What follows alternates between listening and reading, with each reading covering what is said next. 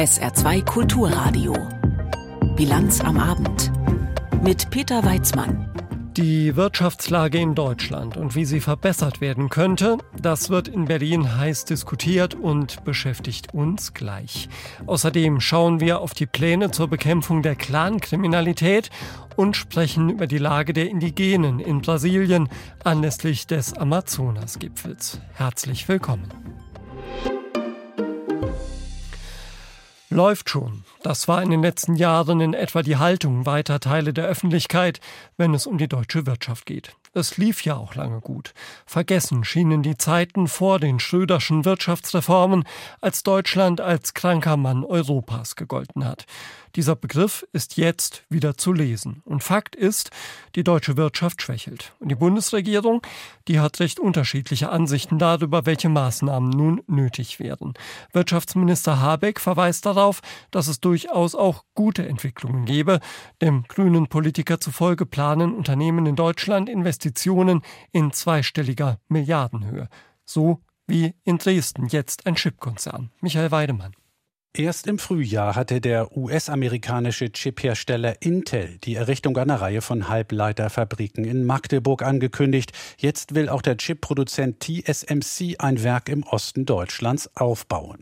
Vor allem die Automobilindustrie soll von den Produkten des taiwanesischen Unternehmens profitieren, die ab 2027 in Dresden entstehen werden.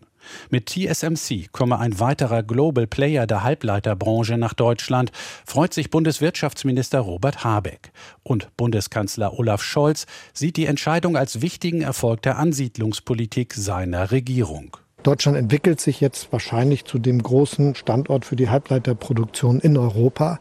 Das ist wichtig für die Resilienz von Produktionsstrukturen in der ganzen Welt.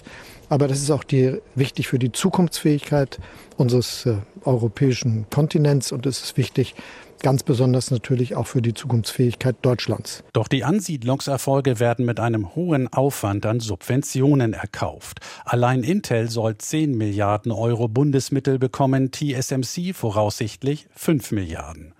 Ein Patentrezept für die Stärkung der deutschen Wettbewerbsfähigkeit seien Subventionen und Steuersenkungen nicht, warnt der Präsident des Deutschen Instituts für Wirtschaftsforschung Marcel Fratscher. Die Bundesregierung muss gute Rahmenbedingungen für Zukunftsinvestitionen setzen. Subventionen per Gießkanne an Unternehmen ausschütten, das wäre der falsche Weg. Also kein Konjunkturprogramm, sondern ein kluges Transformationsprogramm. Die über Jahre gewachsenen Probleme des Industriestandortes Deutschland hätten aber auch die Unternehmen zu verantworten, allem voran die Automobil- und die Chemieindustrie, die in den vergangenen anderthalb Jahrzehnten die ökologische Neuorientierung verschlafen haben, so Fratscher. Eine Investitionsoffensive von privaten und öffentlichen Investitionen muss das zentrale Ziel der Politik heute sein. Dafür brauchen die Unternehmen mehr Mut, mehr Eigenverantwortung, aber auch bessere Rahmenbedingungen. Nach der Union haben sich nun auch die Grünen in die Debatte um diese Rahmenbedingungen eingeschaltet. CDU und CSU haben schon am Wochenende ein Sofortprogramm für die deutsche Wirtschaft gefordert. Die Grünen setzen ein fünf Punkte umfassendes Investitionsprogramm dagegen mit Impulsen für Wirtschaft, Jobs und Klima.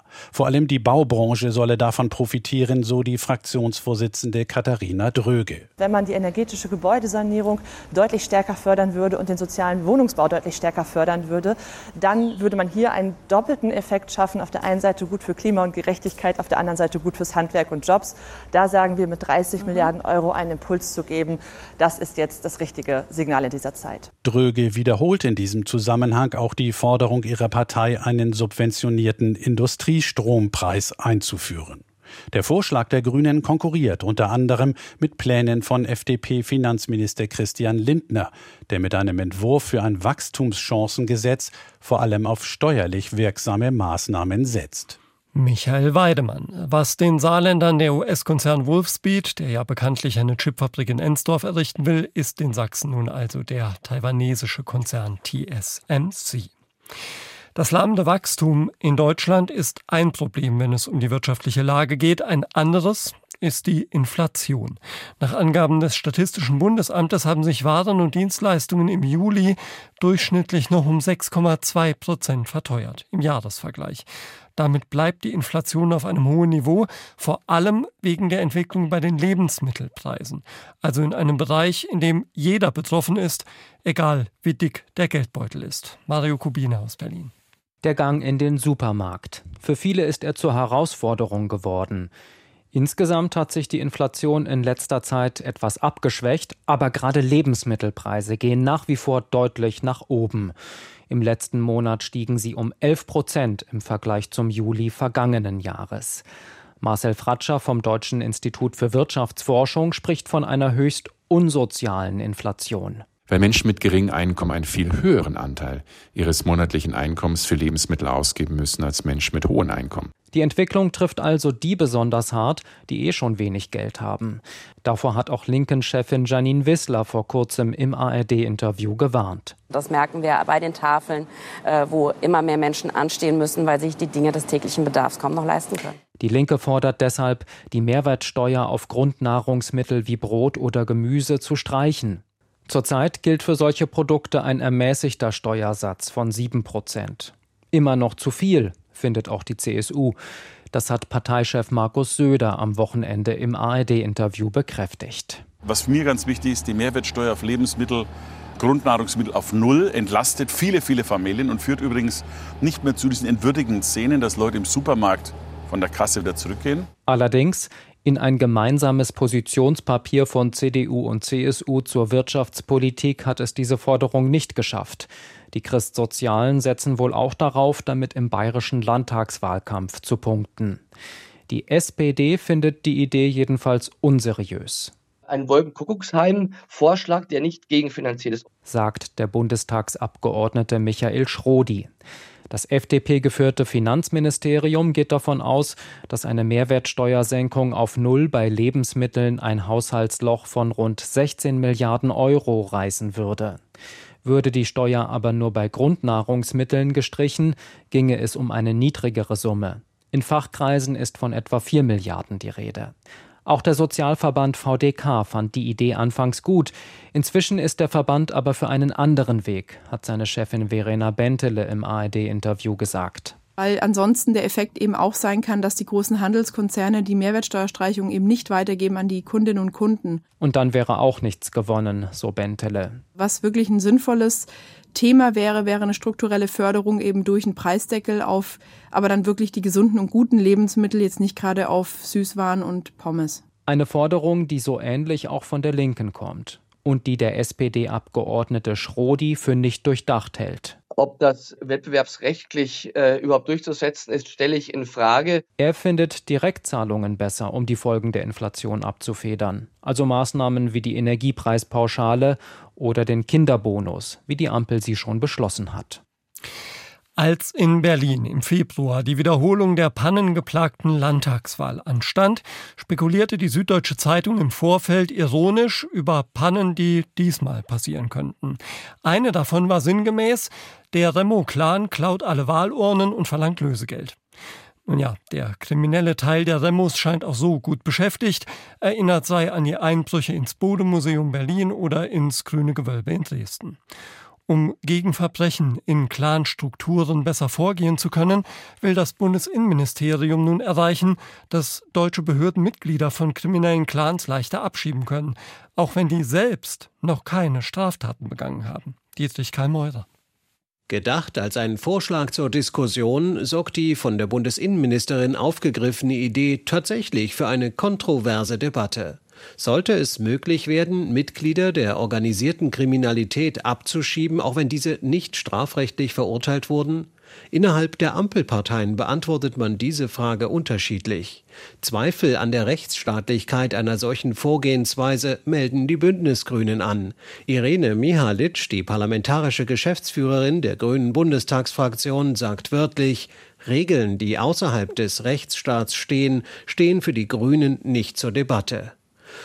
Zurückhaltende Töne kommen auch von der FDP. Deren parlamentarischer Geschäftsführer Stefan Thome sieht zwar die Notwendigkeit für eine Regelung. Wir müssen natürlich dafür sorgen, dass Straftäter und Gefährder schnellstmöglich und effektiv abgeschoben werden können. Aber mit Blick auf den Vorschlag selbst schränkt der Liberale ein, dass jemand allein Mitglied einer Familie ist, also einen bestimmten Nachnamen trägt, das reicht noch nicht aus. Man wird nicht annehmen können, dass alle Personen, die einer Familie angehören, auch zugleich Straftäter sind, die abgeschoben werden müssen. Eine solche Sippenhaft sei auch gar nicht im Gespräch, klärt der SPD-Innenpolitiker Helge Lind auf. Also Nachname, der übereinstimmt mit einer Familie, in Anführungszeichen Clan-Familie, kann nicht dazu führen, dass man allein wegen Familienangehörigkeit abgeschoben wird, beziehungsweise genauer gesagt ja ausgewiesen wird. Diese Form von Sippenhaft wird es nicht geben und wollen wir auch nicht. Vielmehr gehe es bei dem Vorschlag darum, bestehende Regeln aus dem Bereich des Kampfes gegen den Terrorismus auszuweiten. Dass man, auch wenn kein Urteil vorliegt,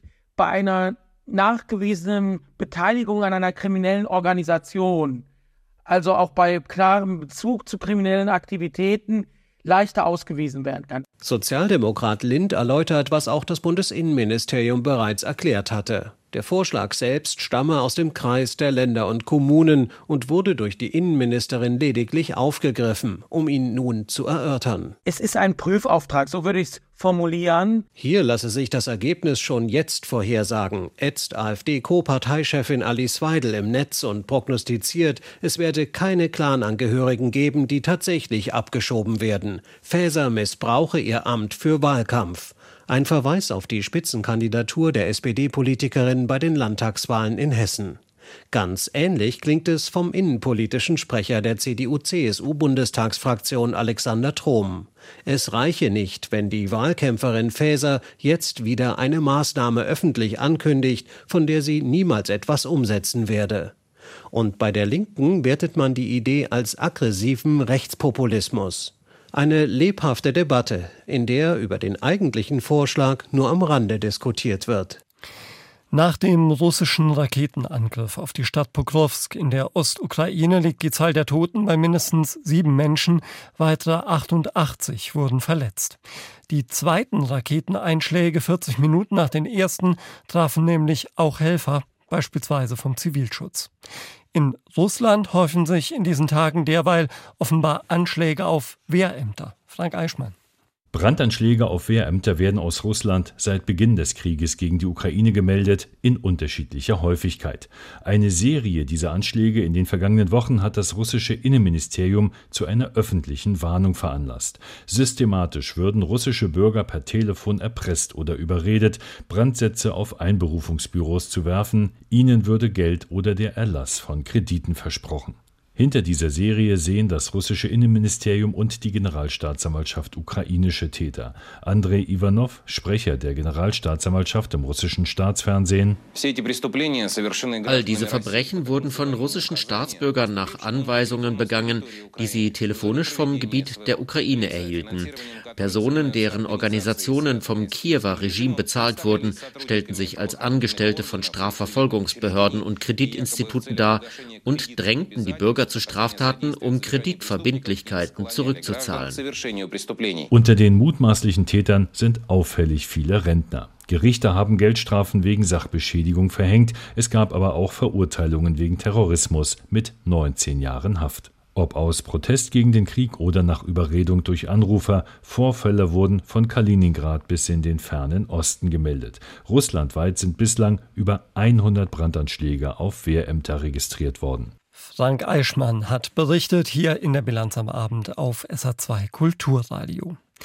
Den Amazonasgipfel und die Lage der indigenen Völker besprechen wir gleich noch in dieser Sendung. Jetzt gibt's erstmal die Meldungen mit Sarah Sassou. Die Deutsche Bahn soll zusätzliche Milliarden vom Staat bekommen. Die Bundesregierung will dem Konzern bis zum Jahr 2027 insgesamt 12,5 Milliarden Euro zur Verfügung stellen.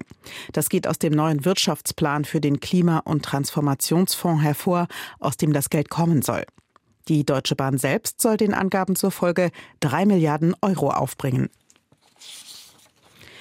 Das saarländische Justizministerium hat nach der Flucht eines Straftäters Konsequenzen angekündigt. Justizstaatssekretär Diener sagte, die Vorführung von Gefangenen an Gerichten, die baulichen Gegebenheiten und die Abläufe sollen nun kontrolliert werden.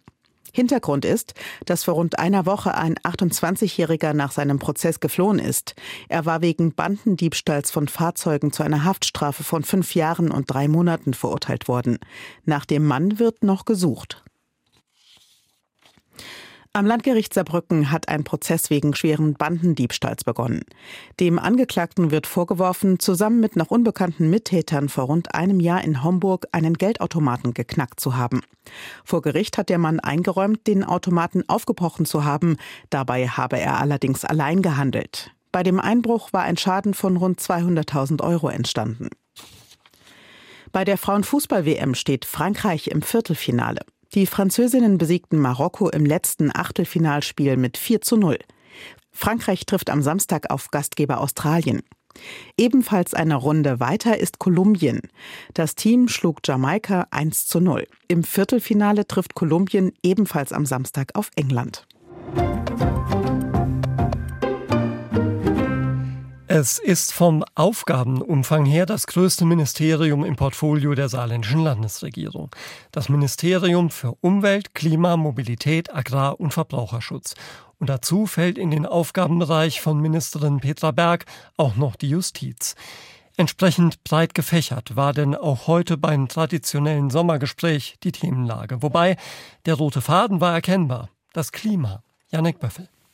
Zumindest das Ziel steht ja fest. Bis 2030 sollen im Land mindestens 55 Prozent der Treibhausgasemissionen im Vergleich zu 1990 eingespart werden. Das Problem? Zuletzt waren immer wieder Zweifel an der Zahlenbasis laut geworden. Nachdem zwischenzeitlich ja sieben Jahre lang gar keine offiziellen Zahlen erhoben wurden, gibt es zwar nun Zahlen für das Corona-Jahr 2020, doch ausgerechnet die Zahlen für die energieintensive Stahlindustrie weichen von denen der Industrie selbst ab, mit 5 Millionen Tonnen sogar erheblich. Umweltministerin Petra Berg sieht darin dennoch kein Problem. Unser Klimaschutzgesetz und unser Klimaschutzkonzept, das sich jetzt in Erarbeitung befindet, hat eine valide Datengrundlage. Wir sind von plausiblen Zahlen ausgegangen, um die Maßnahmen, die wir jetzt ergreifen, zu prüfen und auf ihre Wirksamkeit zu testen. Ohnehin die Zahl der Stellschrauben für mehr Klimaschutz ist groß, nicht nur angesichts des Industrielandes Saarland, sondern auch des Bundeslandes mit der höchsten Autodichte. Insofern ist es durchaus erfreulich, dass das Deutschlandticket mittlerweile 86.000 Mal verkauft wurde. Die Zahl der Fahrgäste hat zugenommen. Aber auch ein günstiger Zug oder Bus müssen ja überhaupt erst mal fahren. Und da gibt es gerade was die Abstimmung der Fahrpläne angeht, noch viel Verbesserungsbedarf, sagt auch Berg. Denn Ziel ist es auch, einen landeseinheitlichen ÖPNV äh, hinzubekommen. Das heißt, einen ÖPNV aus einem Guss landesweit das erfordert viele Gespräche, aber wir werden es voranbringen. Eines der Probleme, der ÖPNV ist eben nicht zentral organisiert, sondern bei den kommunalen Trägern. Immer wieder wurde über eine Reform dieser Trägerschaft laut nachgedacht in der Vergangenheit, doch die letzten Reformen haben an der Struktur wenig bis nichts geändert. Deshalb soll auch künftig wieder über Strukturen nachgedacht werden, sagt Berg. Zwar verweist sie auch immer wieder auf die kommunale Trägerschaft, aber selbst eine Radikalreform ist nicht ganz ausgeschlossen. Am Ende wird es, das ist meine Hoffnung und mein Ziel, einen landesweiten ÖPNV aus einem Guss geben. Ob es da eine Zuständigkeit gibt oder mehrere Zuständigkeiten, das wird man sehen. Wichtig ist, dass die Verkehre aufeinander abgestimmt gut funktionieren in einer engen, aber verlässlichen Taktung. Ein Zeitplan steht allerdings noch nicht fest. Und auch hier, wie so oft, ein Problem, mehr Angebot kostet. Und auch die Maßnahmen aus dem Klimaschutzkonzept, die Anfang kommenden Jahres vorliegen sollen, sind nicht kostenlos. Und das in einem Land, in dem in den kommenden beiden Jahren rund 180 Millionen Euro eingespart werden müssen. Bleibt da also überhaupt noch Geld für Klimaschutz? Ja, sagt Berg, vor allem im größtenteils schuldenfinanzierten Transformationsfonds. Wir werden bei der Erarbeitung der Maßnahmen im Konzept auch wissen, welchen Finanzrahmen wir dazu benötigen und werden dort auch mit dem Finanzminister in Verhandlungen treten, dass entsprechende Mittel aus dem Transformationsfonds dort zur Verfügung stehen. Doch der Transformationsfonds wird viele Projekte finanzieren müssen, auch Ansiedlungen. Selbst drei Milliarden Euro sind endlich, gerade bei einer Generationenaufgabe wie dem Kampf gegen den Klimawandel. Die Staats- und Regierungschefs der acht Amazonas-Staaten treffen sich heute und morgen im brasilianischen Belém, zum ersten Mal seit 14 Jahren. Thema ist nichts weniger als die Rettung des größten Regenwaldgebiets der Erde. Gemeinsam soll die Vernichtung des Amazonaswalds mindestens gebremst werden. Das soll die einzigartige Artenvielfalt schützen und den Klimawandel wenigstens nicht weiter beschleunigen. Im Zeitraum zwischen vergangenem August und diesem Juli sind am Amazonas Bäume auf einer Fläche von fast 8000 Quadratkilometern abgeholzt worden. Das ist gut dreimal die Fläche des Saarlandes und das war noch der niedrigste Wert seit vier Jahren. Brasiliens neuer linker Präsident Lula, der seit Januar im Amt ist, hatte ja versprochen, die illegale Abholzung bis zum Jahr 2030 auf Null zu bringen. Das würde auch den Menschen helfen, die angestammt in diesen Gebieten leben, den indigenen Völkern. Mit Eliane Fernandes von der Gesellschaft für bedrohte Völker habe ich vor der Sendung darüber gesprochen und sie gefragt, wie viele Indigene im Amazonasbecken leben. Im Amazonasgebiet wird geschätzt, dass 700.000 ungefähr dort in diesem Bereich leben. Es sind verschiedene Völker mit verschiedenen Kulturen und es wird gesagt, dass sie diejenigen sind, die am besten auch die Wälder im Amazonasgebiet schützen. Mhm. Leben diese Menschen denn noch traditionell oder hat die Zivilisation sie längst eingeholt und ihr Leben grundlegend verändert? Das ist unterschiedlich. Diejenigen, die näher an Städte leben, sie haben ein bisschen an ihrer Kultur verloren. Aber es gibt sehr viele Gemeinschaften im Amazonasgebiet, die noch weit weg von Städten und Dörfern leben und können somit besser ihre traditionellen Lebensweisen bewahren. Wie sehr hatten die Indigenen denn in den letzten Jahrzehnten zu leiden unter dem Raubbau im Amazonasgebiet? Vor allem in den letzten vier Jahren unter der Regierung des ehemaligen Präsidenten Jair Bolsonaro. Die Indigenen Brasiliens haben sehr unter der Staatspolitik Brasilien gelitten. Sie litten unter anderem unter Invasionen von Goldgräbern, und auch von Holzfällern, die in ihre Territorien eingedrungen sind. Zum Beispiel die Yanomami-Indigenen, die an der Grenze zu Kolumbien leben, die haben besonders stark gelitten wegen des illegalen Goldabbaus. Und glücklicherweise jetzt mit diesem Regierungswechsel bekommen sie Unterstützung von der brasilianischen Regierung, um die Probleme dort zu beseitigen. Mhm. Diese Goldgräber zum Beispiel, wenn die in die Gebiete eindringen, die gehen da ja auch wenig zimperlich vor. Wenn ich es richtig gesehen habe, auf Ihrer Internetseite waren Sie selbst sogar schon mal dabei, als Menschen mit Waffen bedroht worden sind, oder? Genau, genau. Ja, ich arbeite besonders an der Grenze zu Peru im Bundesstaat Acre in Brasilien. Und dort musste ich leider erleben, dass indigene Vertreter und Vertreterinnen von Holzfällern und von der Drogenmafia bedroht werden. Von Menschen, die halt gegen die Interessen der Indigenen sind und lieber ihre illegale Aktivitäten durchführen möchten. Sie haben zu Beginn des Gespräches gesagt, dass die Indigenen die sind, die am meisten zum Schutz des Waldes beitragen können. Was könnten die denn beitragen, wenn man sie richtig einbeziehen würde? Dadurch, dass sie von den Ressourcen abhängig sind, sie schützen sie auch. Sie haben ein anderes wirtschaftliches System als wir.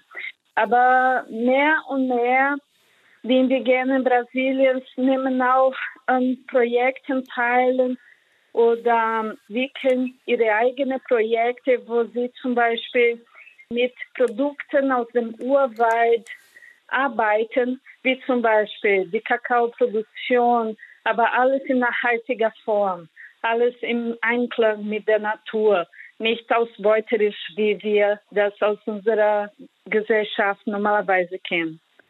Sie haben vorhin schon gesagt, dass die Lage der Indigenen sich etwas gebessert hat nach dem Wechsel der Präsidentschaft von Bolsonaro wieder zu Lula. Wie sehen Sie das jetzt bei diesem Gipfel? Glauben Sie, dass die Indigenen da auch eine Stimme haben werden? Ja, sicherlich. Also ich selbst habe sehr viele Freunde, indigene Freunde, die dort jetzt präsent sind. Sie nehmen an diesem treffen teil und zeigen, präsentieren auch ihre eigenen Projekte, ihre eigenen Wünsche. Und zum Glück können sie jetzt mit der aktuellen brasilianischen Regierung zusammenarbeiten. Und glücklicherweise zeigen sich andere internationale Regierungen auch daran interessiert, der brasilianischen Regierung darin zu unterstützen, den Urwald zu schützen, wie zum Beispiel mit dem Amazonasfonds. Natürlich gibt es Kritik dazu. Es gibt viele Verbesserungen, die gemacht werden müssen, damit die indigenen Völker in solchen Projekten, Programmen eingegliedert werden, damit sie auch ihre Ziele erreichen und damit der Wald besser geschützt werden kann. Aber ich glaube, dass dieses Zusammenkommen in Berlin ist sehr wichtig. Sagt Eliane Fernandes von der Gesellschaft für bedrohte Völker. Mit ihr haben wir aus Anlass des Amazonasgipfels über die Lage der Indigenen, vor allem in Brasilien, gesprochen. Das Hochwasser, es fließt langsam ab. Umso sichtbarer werden nach und nach die enormen Schäden in Slowenien. Zwei Drittel des Landes sind ja von den Hochwasserfolgen betroffen. Am Wochenende hatte das Land um Hilfe aus dem Ausland gebeten nach den schweren Regenfällen. Mittlerweile ist dem Hilferuf auch das deutsche THW gefolgt. Ein deutscher Helfer vergleicht die Zerstörungen, Zerstörungen in Slowenien heute mit denen im Ahrtal vor zwei Jahren. Wolfgang Fichtel berichtet über die aktuelle Lage. Vor elf Jahren gab es schon mal Hochwasser hier auf dem Campingplatz im Sawinska-Tal. Daria erinnert sich. Aber so schlimm wie diesmal war es nie, sagt sie. Eine Katastrophe in ganz Slowenien. Eine Katastrophe für ganz Slowenien, auch für sie. Seit 20 Jahren lebt sie von dem, was die Gäste jeden Sommer einbringen, auf ihrem Campingplatz, dem Campingpark Latkova Vasch. Aber für dieses Jahr war's das wohl meint sie. Ganzen Camping, das ist hier, alles ist weg. Die Saison, Saison für dieses Jahr ist Ende. Sie hat auch noch ein paar Zimmer im Haus im ersten Stock. Soweit kam das Wasser nicht. Vielleicht lassen sich die noch vermieten.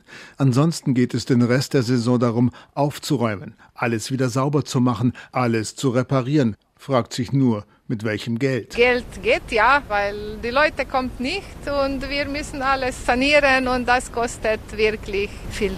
Auch Daria wird, wie so viele andere in Slowenien, auf Hilfe angewiesen sein. 100 Millionen Euro sofort an die betroffenen Gemeinden, die am besten wissen sollten, wo es fehlt, das hat die Regierung als erste Hilfe schon mal angewiesen. Schnell helfen, darauf kommt es jetzt an, sagt Ministerpräsident Robert Golob im Interview im slowenischen Fernsehen. Das, was wir den Menschen sagen müssen und was für sie zählt, ist, was wir jetzt für sie tun werden, diese Woche, nächsten Monat. Wir dürfen jetzt nicht in Monaten oder Jahren planen. Wir müssen täglich etwas realisieren. Jeder Tag muss ein neuer Erfolg sein. Jeden Tag müssen wir den Menschen Hoffnung geben und Vertrauen in den Staat aufrechterhalten, dass sie nicht alleingelassen sind. Die Aufgabe ist eine gewaltige. Eine halbe Milliarde Euro an Schäden, das war Golobs erste Schätzung. Er hat sie inzwischen revidiert. Vor allem die slowenische Wirtschaft wird Starthilfen brauchen. Der Wiederaufbau könnte auch ein Vielfaches kosten, befürchtet der Regierungschef. Wir haben den Schaden zuerst auf einige hundert Millionen geschätzt. Jetzt sind wir uns bewusst, dass es einige Milliarden sein werden. Also ein Schaden in Höhe von mehreren Milliarden. Slowenien versucht, sich auch selbst zu helfen, so gut es geht. Aber das übersteigt die Möglichkeiten des kleinen zwei Millionen Einwohnerlandes. Dafür greift der Krisenmechanismus der Europäischen Union. Kommissionspräsidentin Ursula von der Leyen hat schon Hilfe versprochen. Morgen kommt sie nach Slowenien, um sich anzuschauen, was alles verwüstet wurde. Morgen werden wir uns gemeinsam die am stärksten betroffenen Gebiete anschauen.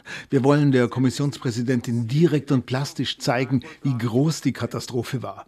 Dass es sich hier nicht um isolierte Probleme handelt, sondern dass zwei Drittel unseres Landes heimgesucht wurden, 147 Gemeinden. Katastrophe, ki je prizadela dve tretjini naše države, 147 občin. Nach den Ortsterminen mit Regierungschef Golob wird die Kommissionspräsidentin vor dem slowenischen Parlament sprechen, das sich erneut zu einer Sondersitzung trifft. Einziges Thema der Wiederaufbau Sloweniens. Wolfgang Fichtel hat berichtet. Schauen wir noch auf das Wetter im Saarland. Am Abend ist es noch meist trocken, in der Nacht regnet es bei einem meist wolkenfangenen Himmel, vor allem Richtung Hochwald und St. Wendlerland etwas. Tiefstemperaturen zwischen 15 und 12 Grad. Morgen am Mittwoch gibt es zunächst viele Wolken und vielleicht auch noch ein paar Tropfen im St. Wendlerland. Im Tagesverlauf wird es sonniger und es bleibt trocken bei Höchstwerten von 21 bis 25 Grad. Am Donnerstag und Freitag dann sonniges und trockenes Sommerwetter mit ein paar Schleier- und Quellwolken, Höchstwerte 24 bis 28 Grad, am Freitag dann sogar bis 30 Grad. Das war sie, die Bilanz am Abend mit Peter Weizmann. Ich wünsche Ihnen jetzt noch einen schönen Abend. Tschüss.